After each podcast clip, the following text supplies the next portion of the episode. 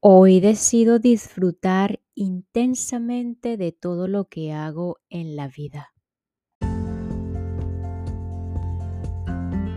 Hola, hola, quien te saluda Carla Berríos en KB en Unión Live, un podcast creado a partir de un propósito vital en donde encontrarás diversas herramientas para ayudarnos juntos en este camino de sanación y así recordar el verdadero ser.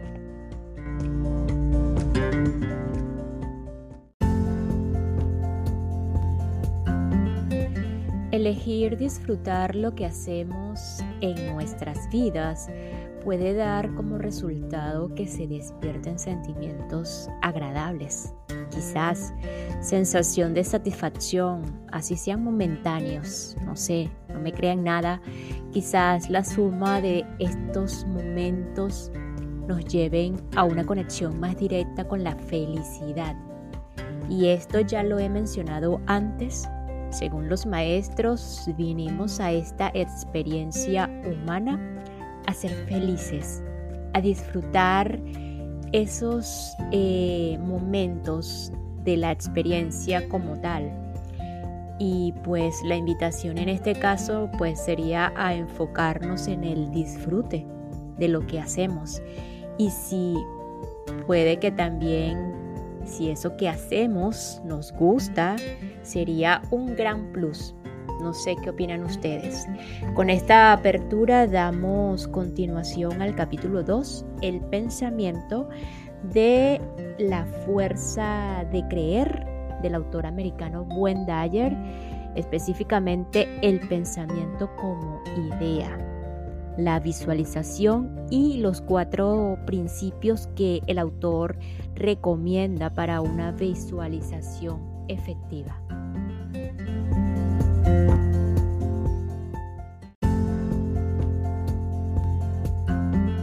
¿Qué es una idea sino un pensamiento? Los expertos tenían sus propias ideas y actuaban guiados por ellas. Yo también tenía mi idea. Estaba de acuerdo en que la manera más sencilla de hablar con toda la gente en los Estados Unidos era a través de la televisión, pero también creía que no era la única. Podía llegar a la gente de mi país si estaba dispuesto a invertir tiempo, gastar energías y correr los riesgos que suponía mi proyecto. Yo estaba dispuesto y también muy deseoso de hacerlo. Interpretaría cada obstáculo que se me cruzase en mi propio camino como una nueva oportunidad para comprobar si era capaz de salvarlo. Y me fue muy bien al mismo tiempo que permitía que ciertas cosas sucedieran a través de mis pensamientos, consentía en que otras ocurrieran sin tener que enfrentarme con nada ni con nadie, solamente haciéndolo todo con amor y buen humor. Todo me resultaba muy divertido, los días, las entrevistas, las nuevas eh, ciudades, los nuevos amigos, todo me parecía muy emocionante. Los meses se convirtieron en años y mi familia y yo seguíamos en marcha. De alguna manera mi situación financiera se había estabilizado. Un día, estando en la emisora de radio, K-Mod de San Luis, recibí una llamada de Arthur Pye, mi amigo y agente literario, diciéndome que a la mañana siguiente mi obra aparecería en el puesto número 8 de la lista de los libros más vendidos del New York Times acababa de lograr algo que todo el mundo había calificado como imposible, sin contar con ninguna aparición en radio o en televisión a nivel nacional. Había sido capaz de llegar a las gentes de mi país y conseguir que compraran el libro o el suficiente número de ejemplares para colocarme en la lista de los superventas. Sentí emoción y respeto a la vez, pero ese era únicamente el comienzo de la manifestación de mis imágenes y pensamientos.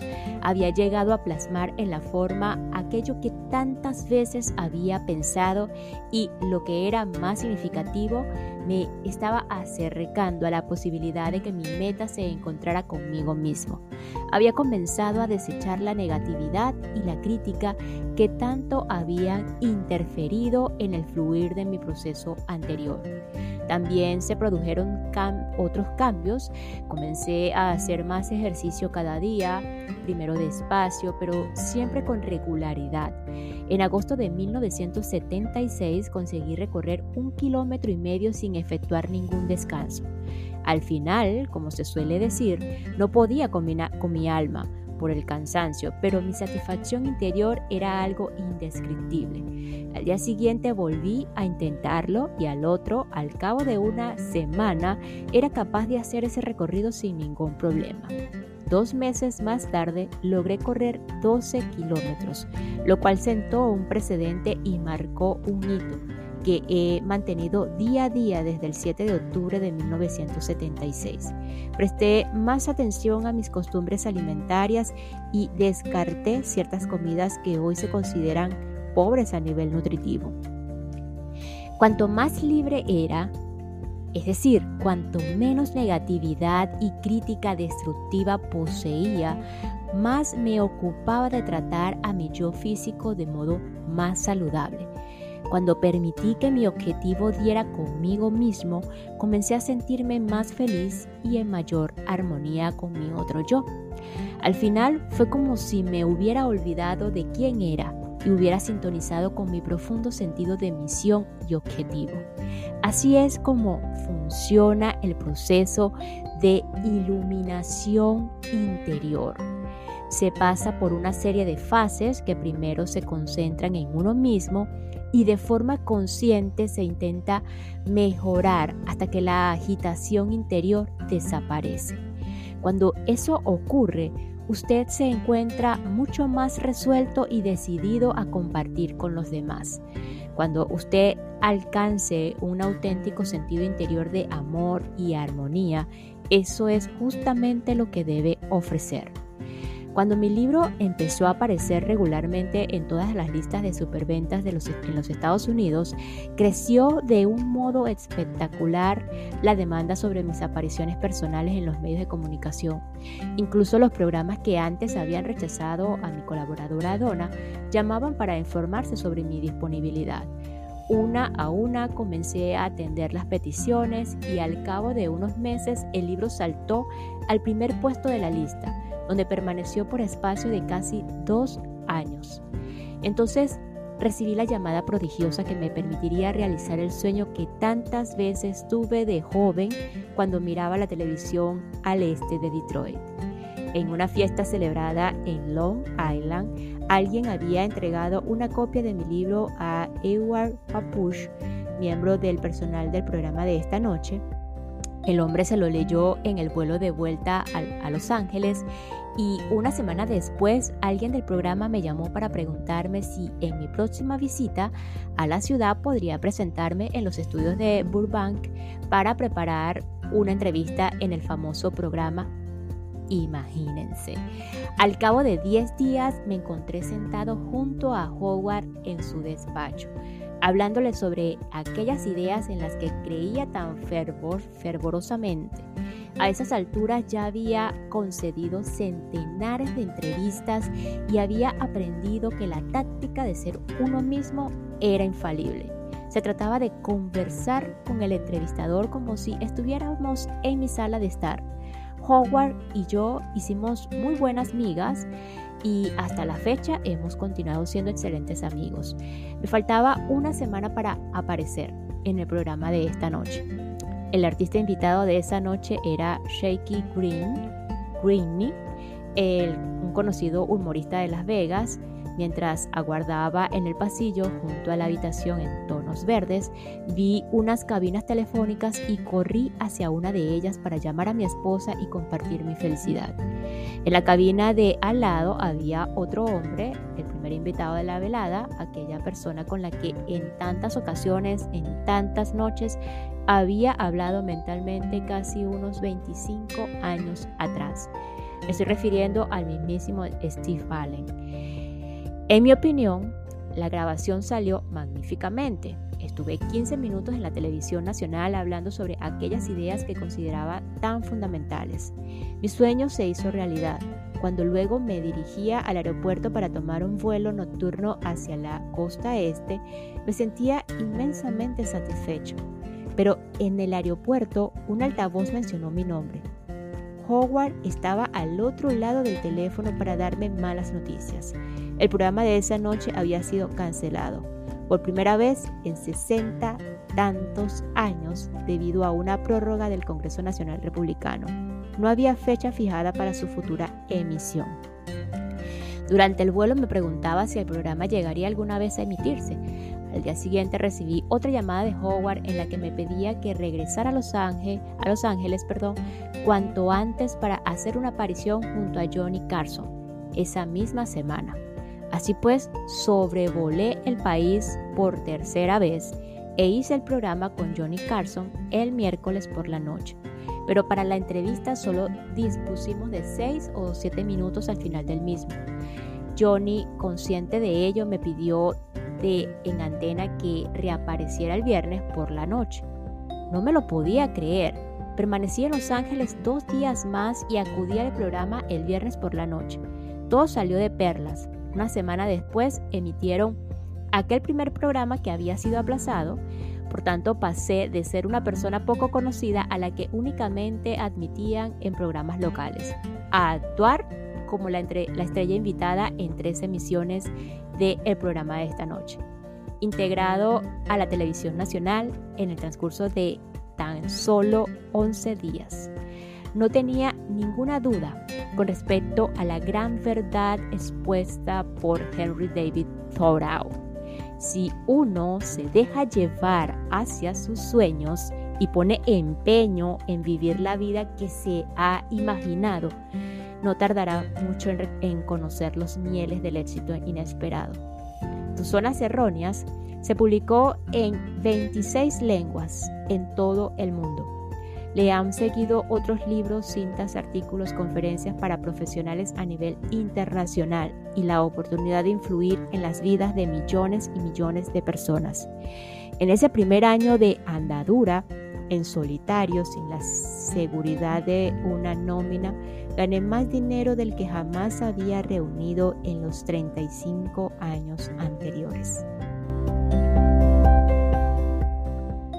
Y esta pausa es para enviar un saludo y agradecimiento a todos los que me escuchan desde la provincia de San José, provincia de Alajuela y provincia de Catargo, así como la provincia de Heredia en Costa Rica. Muchísimas gracias Costa Rica por su apoyo, por escucharme.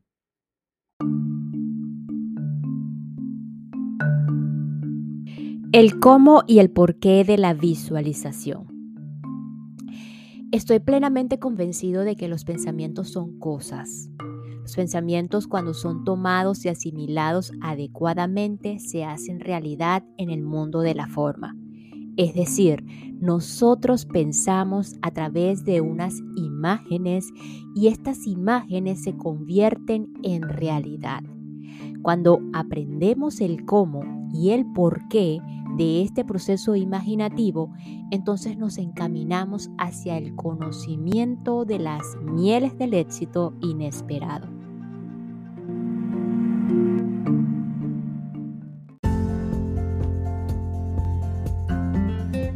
Cuatro principios de visualización efectiva. Considere la producción de pensamientos como una visualización interior sin ninguna limitación de orden físico. En el pensamiento usted puede avanzar o retroceder y no necesita de los cinco sentidos para penetrar en su mundo. Lo hace en sueños mientras duerme. La causa y el efecto no constituyen requisito previo. Con pensamientos puede crear las imágenes que le plazcan y estas imágenes pueden convertirse en lo mejor de su vida. Hay cuatro principios básicos que le capacitarán para que haga funcionar este reino sin forma, no solamente en su terreno físico, sino también en el mental. Número uno, o principio número uno, sus acciones se derivan de las imágenes. Repito, principio número uno, sus acciones se derivan de las imágenes. Todos nuestros pensamientos son consecuencia de los pensamientos que le preceden. Si usted se forma la imagen mental de que es incompetente en un área determinada y continuamente la repite en su mente, a la larga acabará siéndolo. Pongamos por caso que tiene que cargar seis maletas en el maletero de su coche, diseñado para contener solo cinco. La imagen que forme en su mente determinará la cantidad de equipaje que se llevará de viaje. Si piensa, tengo que eliminar una maleta porque este coche no puede llevarlas todas, entonces eso es lo que hará. Pero si por el contrario se imagina yendo de viaje con las seis maletas y congela esa imagen en su mente, actuará según el pensamiento de que sé que puedo lograr que todas quepan, solo tengo que cambiarlas de sitio hasta que las seis entren. Me refiero a los pensamientos como cosas, porque guardan tanta relación con los preparativos del viaje como los otros objetos tales como el coche, las maletas, los mapas, la reserva de gasolina, el dinero y todo lo que configura el mundo de la forma. Comprender que un pensamiento es el primer paso en el proceso de vivir.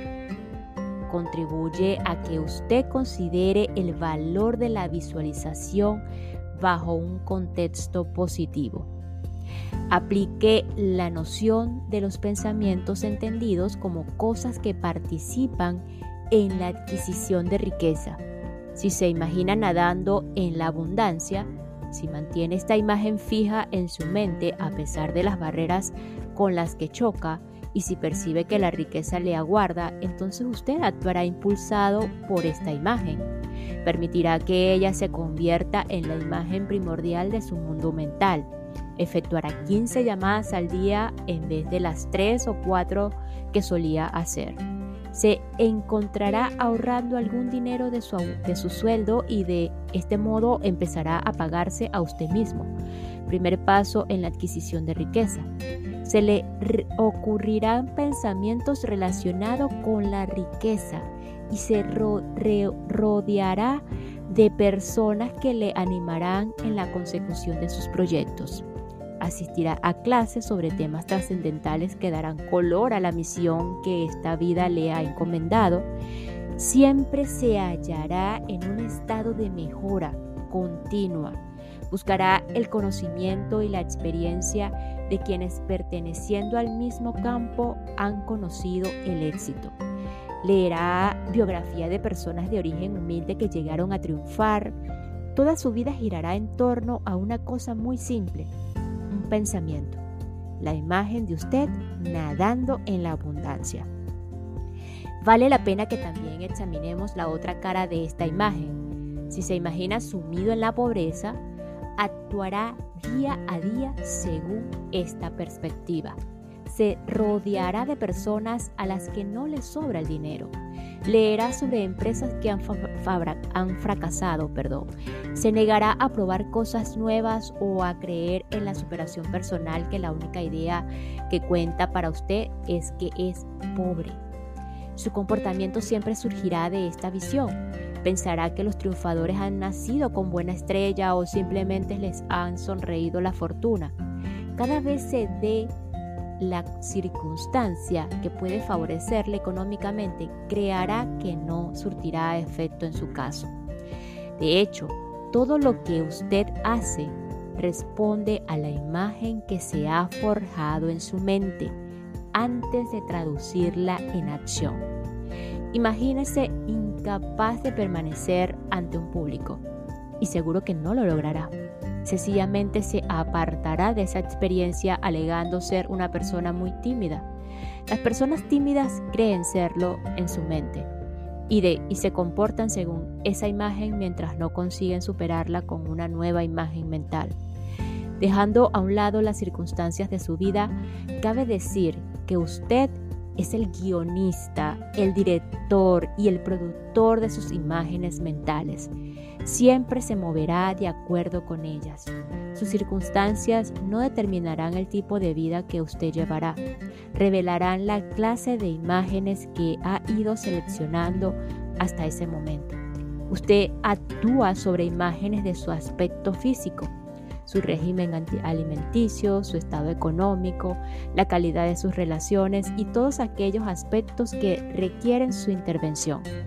Su mente almacena todas las imágenes que usted elige y día a día lleva a cabo la labor que esos pensamientos le imponen. Usted no puede tener un sentimiento sin antes haber concebido un pensamiento. Su comportamiento se basa en los sentimientos, que a su vez están basados en sus pensamientos. Por tanto, de lo que se trata aquí es de modificar esas cosas de nuestra conciencia a las que denominamos pensamientos y no de alterar nuestro modo de hacerlas realidad. Una vez sus pensamientos reflejen lo que usted verdaderamente quiere hacer, el comportamiento y las emociones correspondientes afluirán espontáneamente. Créalo y lo verá.